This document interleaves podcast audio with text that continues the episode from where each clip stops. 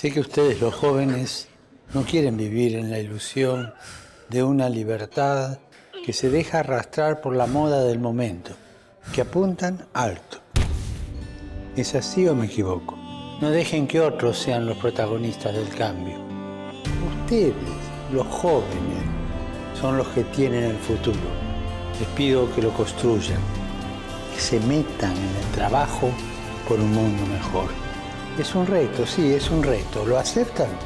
Pidan conmigo por los jóvenes, para que sepan responder con generosidad a su propia vocación y movilizarse por las grandes causas del mundo.